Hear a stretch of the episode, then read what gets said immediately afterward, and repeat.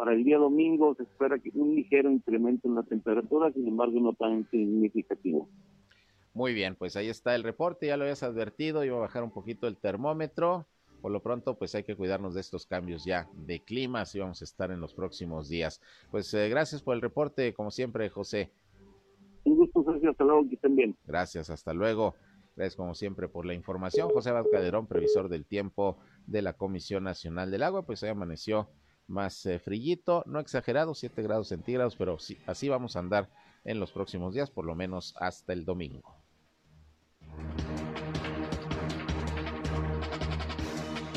Bien, y nos vamos con el detalle de la información cuando son las 8 de la mañana, casi con 12 minutos.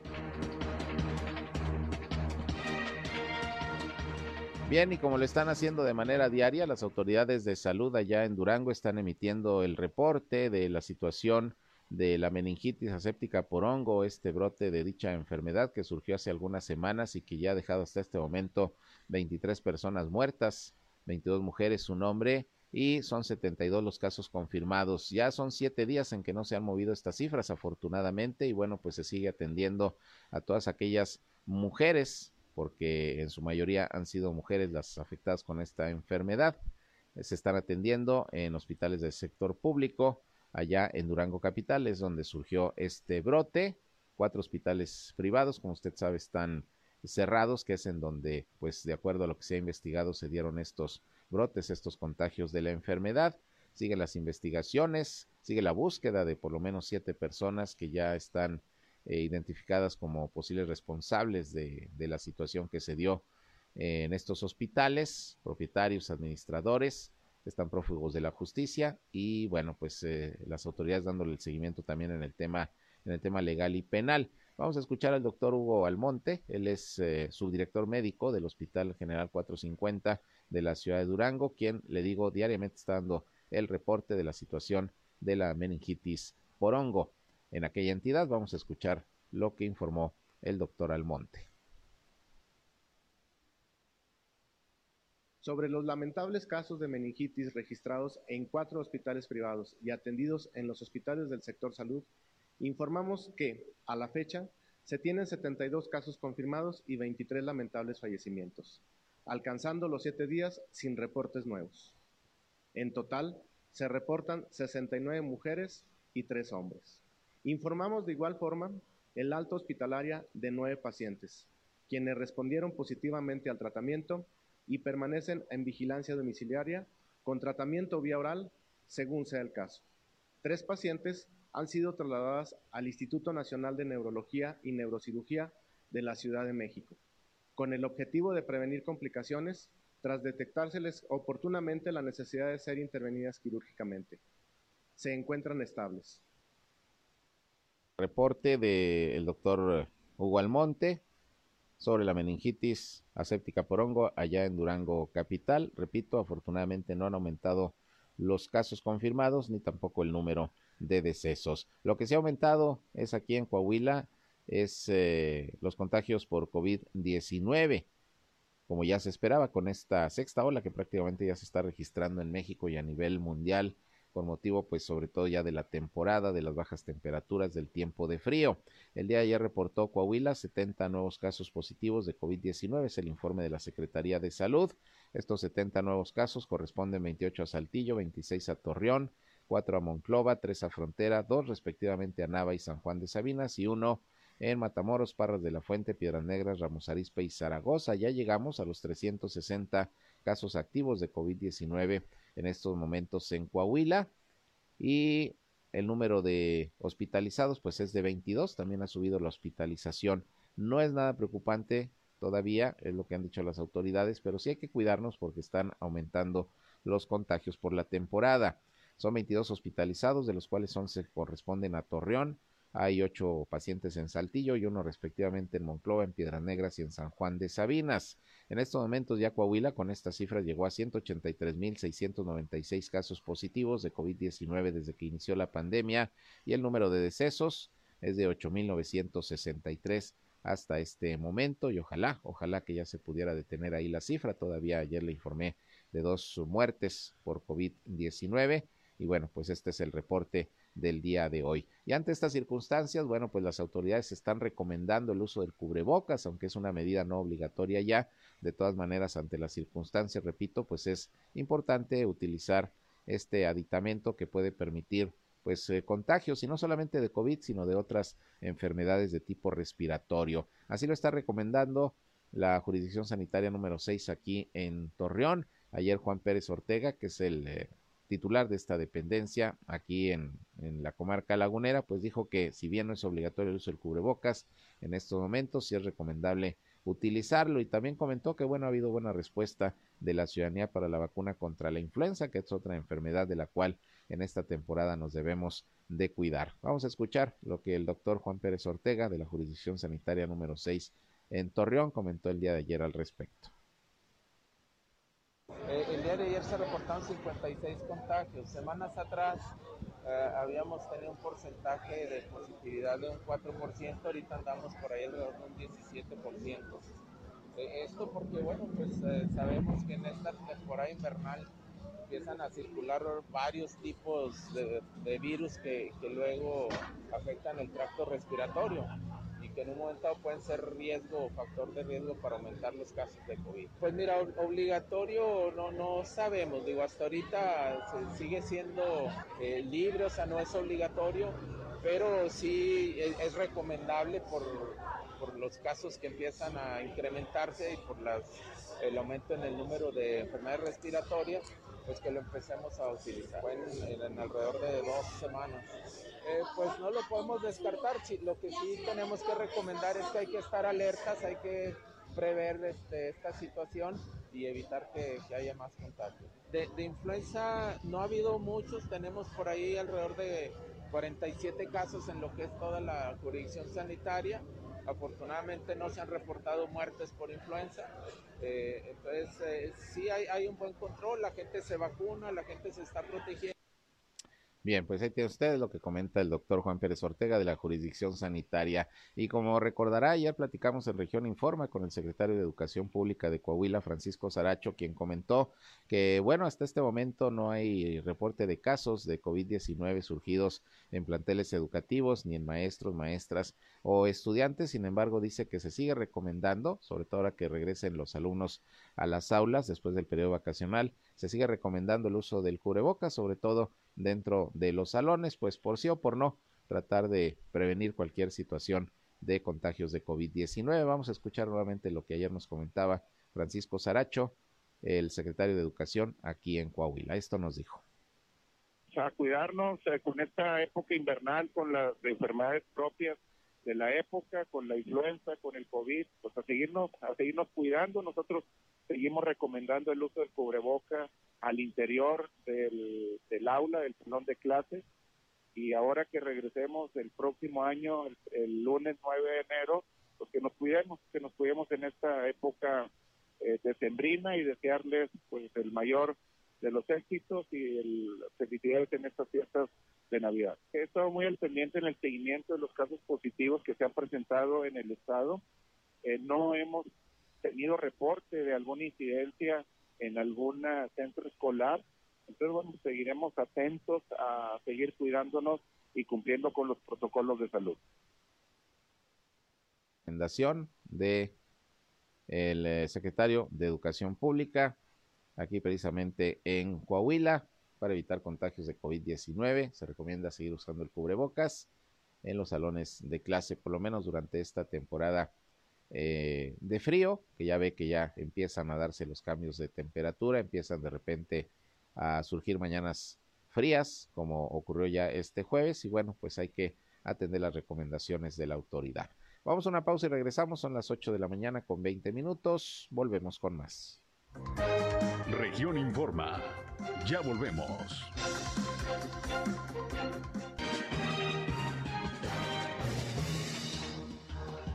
Bien, regresamos, son las 8 de la mañana ya con 23 minutos y como se lo dio a conocer oportunamente el día de ayer, fue detenido el exdirector adjunto del CIDIAPA de Gómez Palacio, que estuvo en funciones durante la pasada administración que encabezó la alcaldesa Marina Vitela. Eh, resulta que elementos de la Policía Investigadora de Delitos eh, contra la corrupción detuvieron a Jesús N., exdirector adjunto del Sistema Descentralizado de Agua Potable y Alcantarillado de Gómez Palacio, esto por el delito de ejercicio indebido del servicio público. Lo anterior después de que el Ministerio, eh, ministerio Público solicitó al juez de control que concediera la orden de, de aprehensión que ya fue eh, ejecutada. Según la denuncia, el 15 de octubre del año 2020, Jesús N., en su carácter de director adjunto del Sistema Descentralizado de Agua Potable, permítame tantito, tomar algo porque traemos polvito en la garganta. Ahora sí.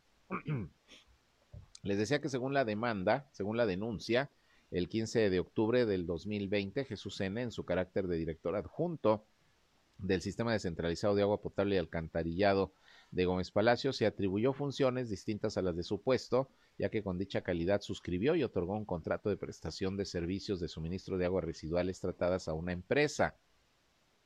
Y según lo que dispone la Ley de Aguas del Estado de Durango y el Acuerdo de Transformación del Organismo Público Descentralizado, el CIDIAPA, solo está facultado para realizar este tipo, eh, este tipo de trámites y autorizaciones el director general de la dependencia.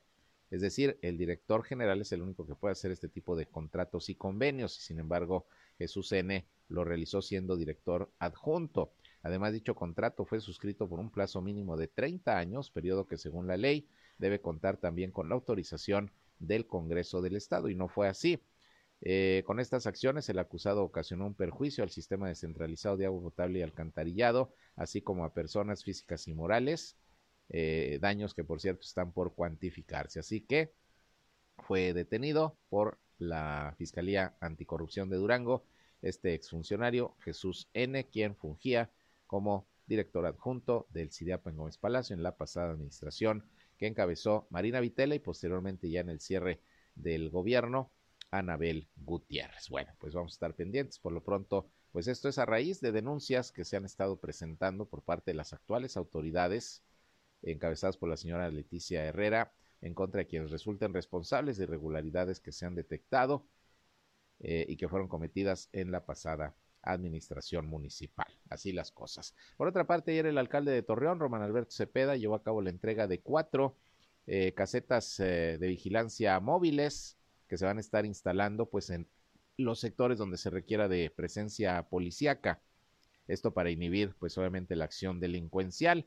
El programa de casetas policíacas incluye, además de, de, la puesta en operación de estas casetas móviles, bueno, también se están rehabilitando y poniendo en operación nuevamente algunas casetas que estaban abandonadas en algunas colonias que están generalmente ahí en las plazas eh, para que exista mayor presencia policíaca en estos sectores y obviamente proximidad de la Dirección de Seguridad Pública con los vecinos. Vamos a escuchar lo que sobre esto comentó ayer el alcalde Román Alberto Cepeda, quien destacó la inversión que se ha hecho durante este año en materia de seguridad.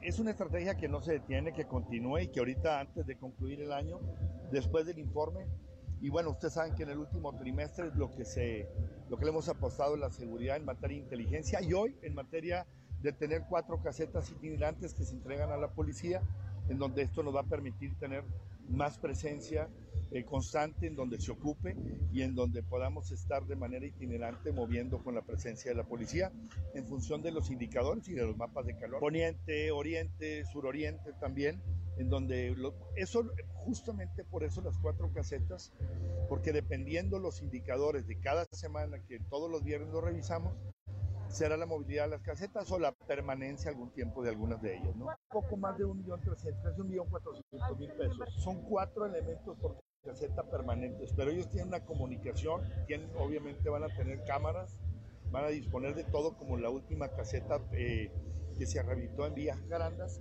que esa es obviamente una, una caseta permanente ahí, pero estas son itinerantes. Vamos a seguir trabajando en ese sentido. Alrededor de ciento, casi 190 millones de pesos, sin contar algunos temas que tienen que ver con capacitación. Esto ha hablado de puro equipamiento este, en materia de casetas, en materia de inteligencia, eh, las patrullas 58 millones. Nada más fueron alrededor de 130, poco más de 130 millones de pesos en el último trimestre para los 19 arcos de seguridad, las 200 cámaras, las 20 patrullas con cámara y 58 millones, más lo de las casetas, más otros temas que tienen que ver. Ha sido una importante inversión, pero únicamente en equipamiento, eh, casi 190 millones.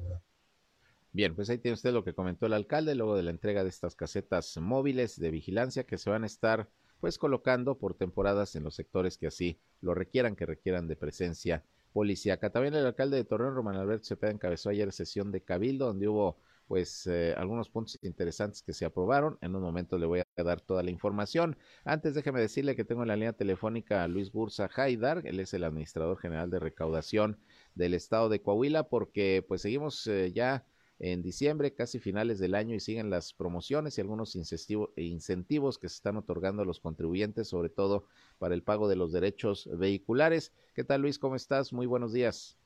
¿Qué tal, Sergio? Muy buenos días, qué gusto saludarte y agradecer el espacio para, como bien dices, informar de las promociones y estímulos fiscales que el gobernador Miguel Ángel Riquelme ha puesto a disposición de beneficio, en beneficio de las familias coahuilenses que cuentan con un vehículo Sergio. Muy bien, platícanos, ¿cuáles son estos incentivos? ¿Qué se está ofreciendo?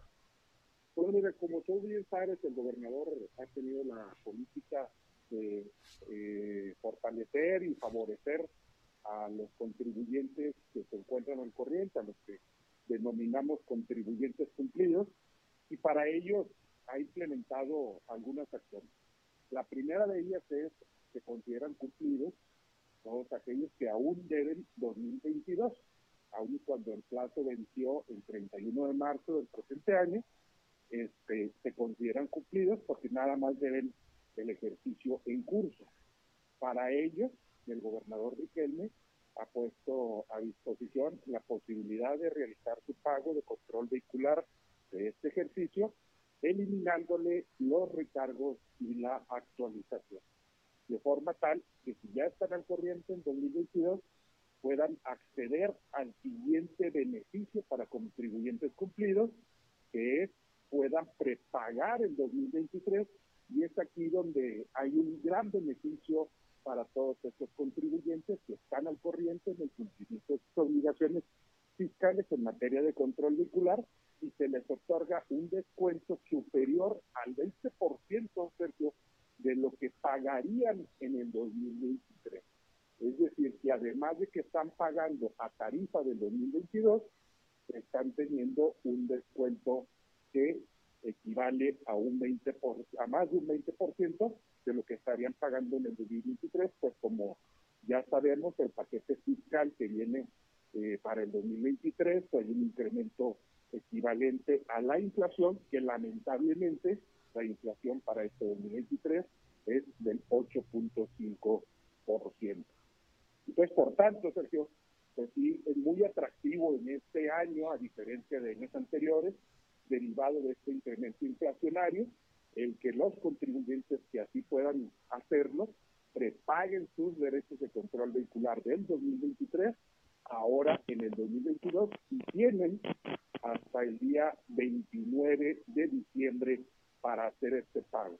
¿Cómo pueden hacer este pago, Sergio? Pues lo pueden hacer a través de diferentes plataformas. La principal y la más demandada por nuestros usuarios, nuestros contribuyentes, es la plataforma pagafacil.gov.mx. En esta pueden entrar, entran a control vehicular, ingresan su matrícula, los cuatro dígitos últimos de su serie de su vehículo y ahí les va a dar su estado de cuenta.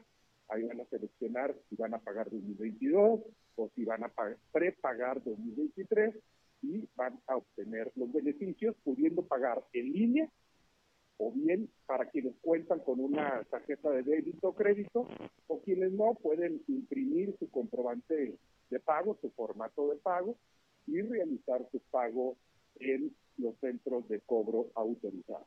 Esa es una de las plataformas para quienes tienen acceso a Internet y pueden eh, navegar a través de pagafacil.gov.mx.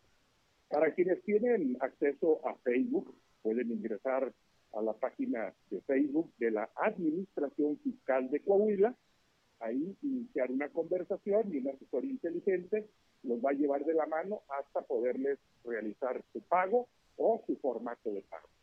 Y otra más, Sergio, pues es a todos aquellos que puedan ir y acudir a la administración local de recaudación, que en el caso de Torreón está en la calzada Ávila Camacho, o bien a los módulos que tenemos situados en diferentes centros comerciales de Torreón, que ya la gente los tiene muy bien ubicados y ahí nos atenderá con mucho gusto el personal y aprovecho el espacio para saludarlos y agradecer todo el esfuerzo que dan diariamente para atender a los contribuyentes con calidad y con calidez y que están encabezados y dirigidos por mi amiga, la administradora local de recaudación, Leticia Castaño. Eh, claro, y bueno, pues esto seguramente va a permitir que se siga incrementando el número de contribuyentes cumplidos, porque precisamente la recaudadora nos decía que particularmente en Torreón hay un buen nivel de cumplimiento. Eh, son cumplidos los contribuyentes, sobre todo en el pago de los derechos vehiculares. Sí, es correcto, Sergio. Hay una muy buena respuesta. Tú sabes que a través del cumplimiento de las obligaciones fiscales se expresa la confianza en el gobierno y hoy por hoy en materia de impuestos estatales pues vamos muy bien en todo el estado.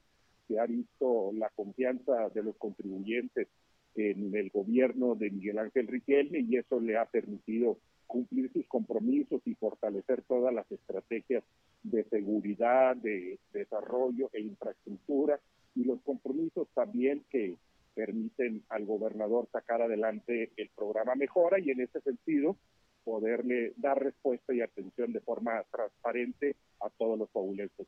Muy bien, entonces esto hasta el 29 de diciembre, ¿verdad? Así que todavía hay oportunidad pues de aprovechar el aguinaldito, Luis, para, para ponerse al corriente, ¿no? es correcto, Sergio. No hay un instrumento en el mercado financiero que les vaya a dar mayor rendimiento que este, porque tú sabes que son obligaciones que tenemos todos los que contamos con un vehículo y que tarde o temprano la vamos a hacer y las vamos a tener que pagar y qué mejor que hacerlo hoy con un descuento superior al 20%. Entonces, si, si ese dinero querían invertirlo en algún otro lado, no les va a dar ese rendimiento. Claro, muy bien. Pues ahí está la invitación y ahí está la oportunidad para recibir estos apoyos en el pago, sobre todo de los derechos de control vehicular. Eh, antes de que termine el año, ojalá que muchos puedan aprovecharlo. ¿Algo que quieras agregar, Luis?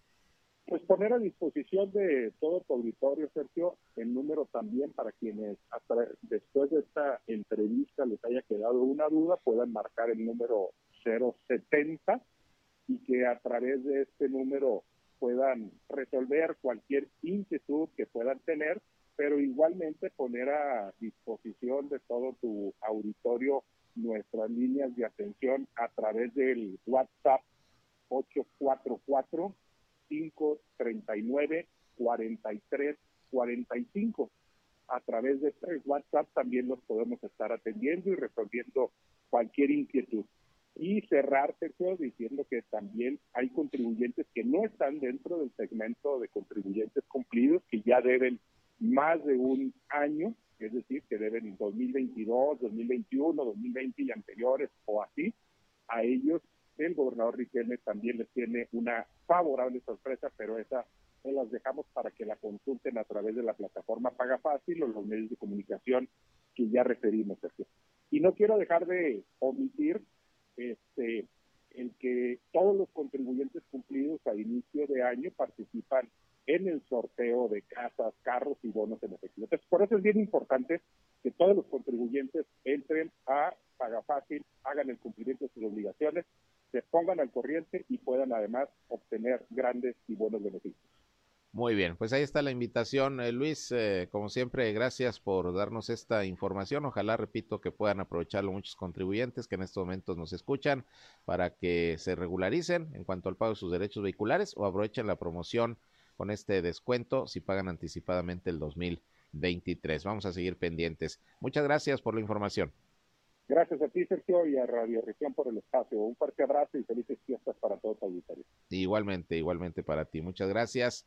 Es Luis Bursa, el eh, director de recaudación del gobierno del estado de Coahuila. Pues ahí están estos incentivos y estas promociones para que usted tenga facilidades en el pago de sus derechos vehiculares. Y bueno, le decía que hubo sesión de cabildo ayer en la ciudad de Torreón donde se aprobaron algunos asuntos me parecen muy importantes. Por ejemplo, se aprobó una modificación al reglamento del Consejo de la Ciudadanía para la Transparencia de las Finanzas y Políticas Públicas, en donde se va a crear un consejo, un consejo ciudadano, con ocho integrantes, un presidente y siete consejeros, que pudieran ser estudiantes de nivel superior, integrantes de cámaras y organismos empresariales, colegios de profesionistas, en fin, se va a abrir a la ciudadanía en general la conformación de este consejo que se va a encargar de vigilar precisamente el manejo de las finanzas públicas municipales, van a tener la posibilidad de tener acceso a la información de la tesorería, del manejo de las finanzas públicas y poder presentar también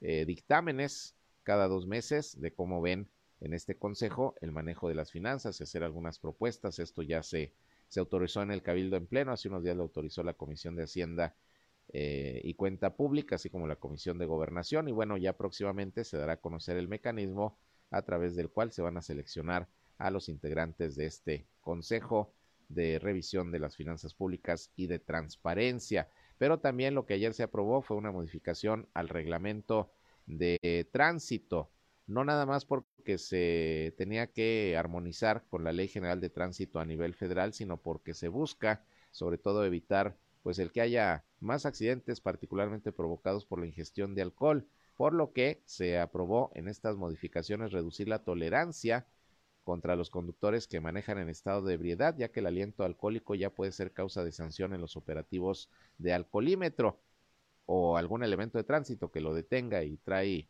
eh, un nivel de alcohol que ya sobrepasa los límites que se redujeron, pues obviamente va la sanción correspondiente. Mire, ¿cómo quedaron los límites? Bueno, pues bajó, bajó el límite de, alcohol permitido en sangre cuando usted maneja un vehículo. Ya no va a ser de punto 40 el grado máximo, sino de punto 25.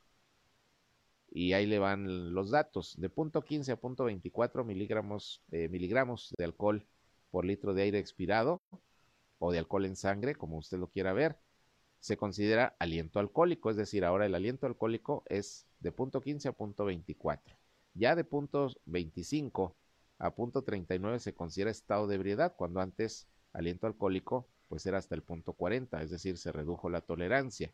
De manera que de punto 25 a punto 39 es estado de ebriedad incompleto y de punto 40 en adelante ya va a ser estado de ebriedad. Así que para que no le sorprenda el que cuando traiga ya este nivel de alcohol, si le toca el alcoholímetro, no sorprenda porque ya bajó la tolerancia y por tanto ya es motivo de sanción desde punto 25 eh, grados de alcohol. Así que pues esta es una de las modificaciones que se hicieron al reglamento de tránsito. El objetivo, repito, pues el tratar de concientizar a la población de no manejar bajo los influjos de las bebidas embriagantes y sobre todo evitar accidentes, obviamente, con esto. Parte de la modificación ayer que se hizo en el reglamento y que fue aprobado por el Cabildo de Torreón en pleno. Vámonos a una pausa y regresamos, son las 8 con 42. En un momento regresamos a Región Informa. Regresamos a Región Informa.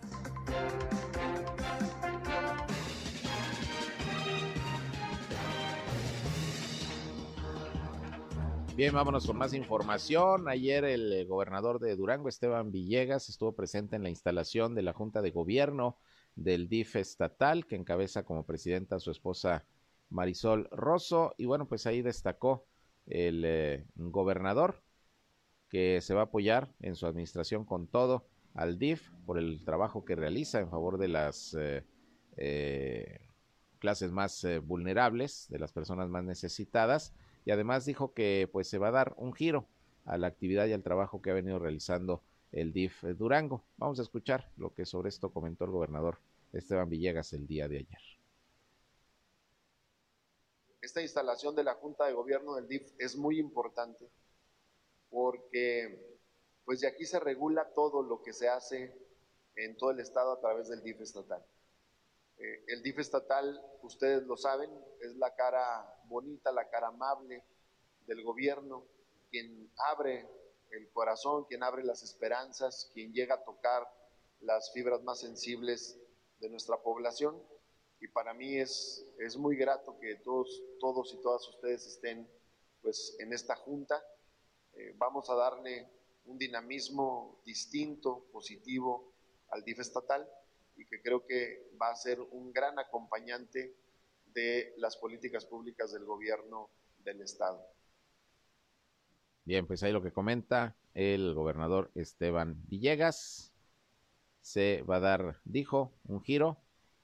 Obviamente se espera que muy positivo a la labor que viene realizando el DIF en el estado de Durango. Por otra parte, ayer eh, Jorge Luis Juárez, eh, quien es el titular de Protección Civil en la ciudad de Torreón, dio a conocer que comenzó un operativo para eh, evitar la comercialización de pirotecnia, de estos artefactos, de estos productos que utilizan luego muchos niños o jóvenes en esta temporada, no se diga en esta temporada de diciembre, los cuetones, las palomas, todo este tipo de productos que pues pueden ser bastante peligrosos eh, a la hora de utilizarlos y que pueden causar desgracias, como lamentablemente ya ha ocurrido.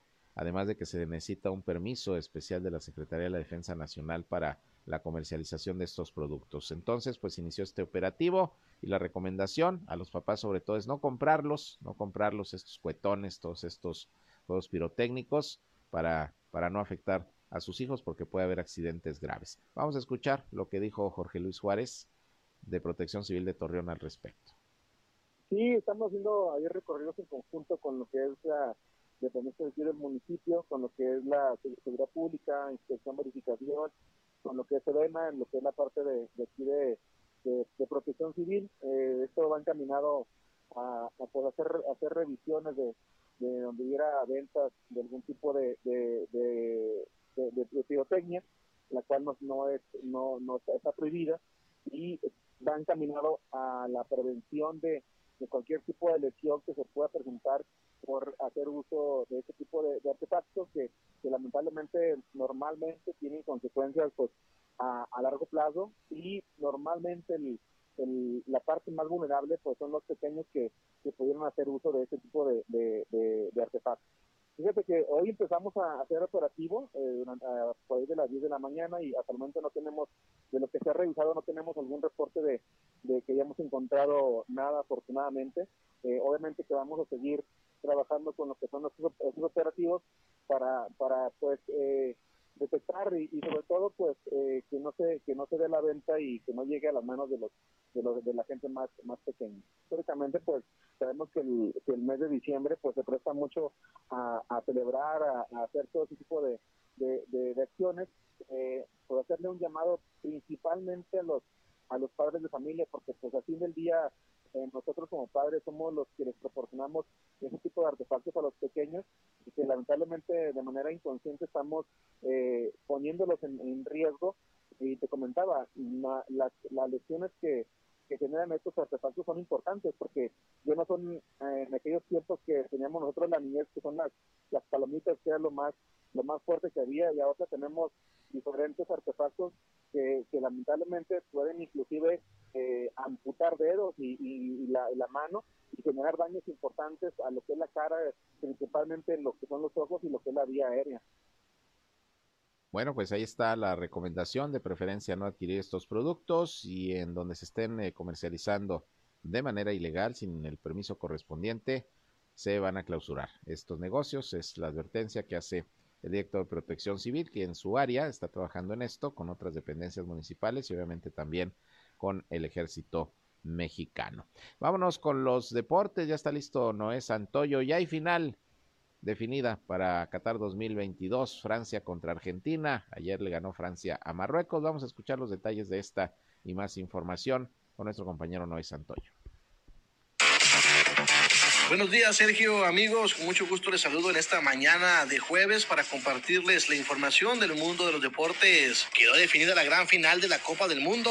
Al ganar este día Francia dos goles por cero a Marruecos. Francia supo pegar en los momentos clave, tan pronto como al minuto 5 y el 79, con los africanos volcados al frente buscando otra proeza en este mundial, en el que dejaron en el camino a Bélgica en fase de grupos, a España en octavos y a Portugal en cuartos. De esta manera, el próximo domingo habrá bicampeonato de Francia o la histórica tercera Copa del Mundo de Argentina con Lionel Messi. Quien gane llegará a tres mundiales conquistados, pues los franceses se quedaron con las ediciones de 1998 y 2018, mientras que los argentinos levantaron el título en 1978 y 1986. Esta es la sexta final a la que llega Argentina, pues cayeron en las ediciones de 1930, 1990 y 2014, y de esas tres, dos fueron contra selecciones europeas y el primero ante Uruguay. Si los Pumas lograron traer a Dani Alves al fútbol mexicano, ahora es Cruz Azul el que quiere un bombazo de fichaje con otro jugador histórico. La máquina tiene la mira a su objetivo, la búsqueda de un centro delantero de máxima categoría, y ese apunta a Luis Suárez, el uruguayo cuya fenomenal carrera abarca clubes como Barcelona, Liverpool, Ajax y Atlético de Madrid. Partícipe de su cuarto mundial en Qatar 2022 con la garra charrúa, aunque ya sin el rol indiscutible de titular, al alternarse con Edison Cavani, porque Darwin Núñez era el delantero seguro en las formaciones de Diego Alonso, el gran amigo de Leo Messi podría llegar a México a días de cumplir 36 años de edad. El ecuatoriano Félix Torres se incorporó a la pretemporada de Santos Laguna después de su participación en la Copa del Mundo.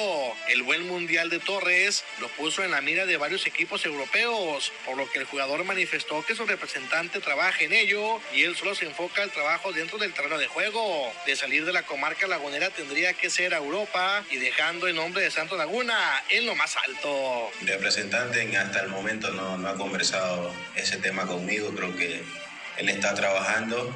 Eh, eh, como todos tienen que trabajar para, para atendernos bien a nosotros. Creo que nosotros nos enfocamos en la cancha, eh, nos enfocamos en el club eh, que estamos, el que nos está brindando el trabajo. Creo que tenemos que disfrutar, disfrutar de, del momento, disfrutar de, de, la, de, la, gran institución en la que estoy. Creo que aprovechar todo lo que, lo que me brinda y, y ellos trabajarán, se sentarán y lo que llegue creo que ellos van a ver cuál es la mejor opción para mí.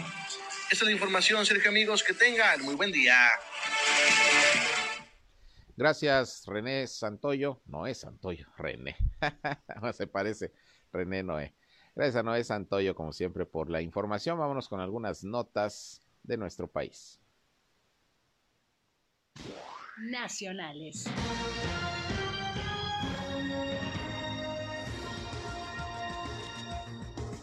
Bueno, pues eh, finalmente el Senado de la República avaló en lo particular y en lo general el plan B de la reforma electoral presentada por el gobierno federal. El Pleno del Senado votó a favor por parte de Morena y sus aliados, aprobando el llamado Plan B de reforma electoral del presidente López Obrador, donde se revivió y avaló la llamada cláusula de vida interna para los llamados partidos satélites del gobierno, como es el PT, el Partido Verde y el Partido Encuentro Social. También se disminuyeron las candidaturas a migrantes, indígenas y afrodescendientes y se compactó la estructura del INE. Finalmente sí se tocó al INE, lo que va a derivar sobre todo en despidos masivos. Así que esto fue aprobado y déjeme decirle que el eh, senador de Morena, Ricardo Monreal, votó en contra y ayer dijo que se sabía lo que se atenía, a lo que se enfrentaba, pero que por conciencia no iba a votar algo que viola la constitución. Así que por lo pronto esto ya fue avalado por el Senado de la República. También lo que el Senado de la República avaló fue pues esta propuesta de los 12 días de vacaciones continuas, vacaciones dignas como se les llama a partir del 2023. El Senado aprobó esta reforma, vacaciones dignas, lo que permitirá que millones de trabajadores del sector privado gocen a partir del próximo año de 12 días de descanso en su primer año de trabajo, que se podrán utilizar de la manera en que el trabajador decida. Internacionales.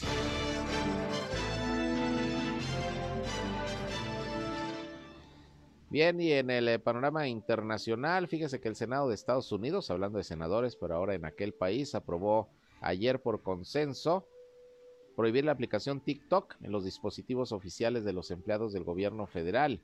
Si bien la norma deberá ser aprobada en la Cámara de Representantes para convertirse en ley, pues esto ya lo avaló el Senado. La decisión llega después de que varios legisladores, tanto demócratas como republicanos, hayan sugerido que los datos re recopilados por la popular aplicación de videos cortos pueden llegar a manos del gobierno chino, porque es una aplicación china. TikTok es propiedad de la empresa china ByteDance y ha asegurado en varias ocasiones que no comparte datos de sus usuarios con las autoridades del país asiático, pero pues ya ve, son medio desconfiados en Estados Unidos y dicen que mejor se prohíbe la aplicación TikTok en los dispositivos móviles de los trabajadores de gobierno. Y finalmente el presidente de Estados Unidos también, Joe Biden, hizo ayer un llamado para prohibir las armas de asalto y de alta capacidad que se han utilizado en numerosos tiroteos en el país y en masacres, como la de la escuela primaria de Sandy Hook, de la que se cumplió precisamente una década. Ya es suficiente, nuestra obligación es clara, dijo Biden en un comunicado con motivo del aniversario de este tiroteo, en el que recordó medidas ya tomadas durante su mandato para restringir el acceso a algunas armas. Bien, pues hasta aquí llegamos con la información. Gracias por su atención a este espacio de noticias, el primero del día aquí en región radio, en el 103.5 de frecuencia modulada. A la una de la tarde estamos nuevamente con ustedes en nuestra segunda emisión, ya con lo más importante de lo que hasta ese momento haya acontecido en la laguna de Coahuila y de Durango. Así que los invito a que me acompañen más tarde. Por lo pronto se quedan con mi compañera Jackie Lapambi Villarreal, que está lista con su programa, que nos tiene como siempre buena música, promociones, información y todo para que sigan teniendo una buena mañana ya de jueves, jueves 15 de diciembre. Soy Sergio Peinbert, usted ya me conoce. Buenos días. Esto fue Región Informa. Ahora está al tanto de los acontecimientos más relevantes. Lo esperamos en la próxima emisión.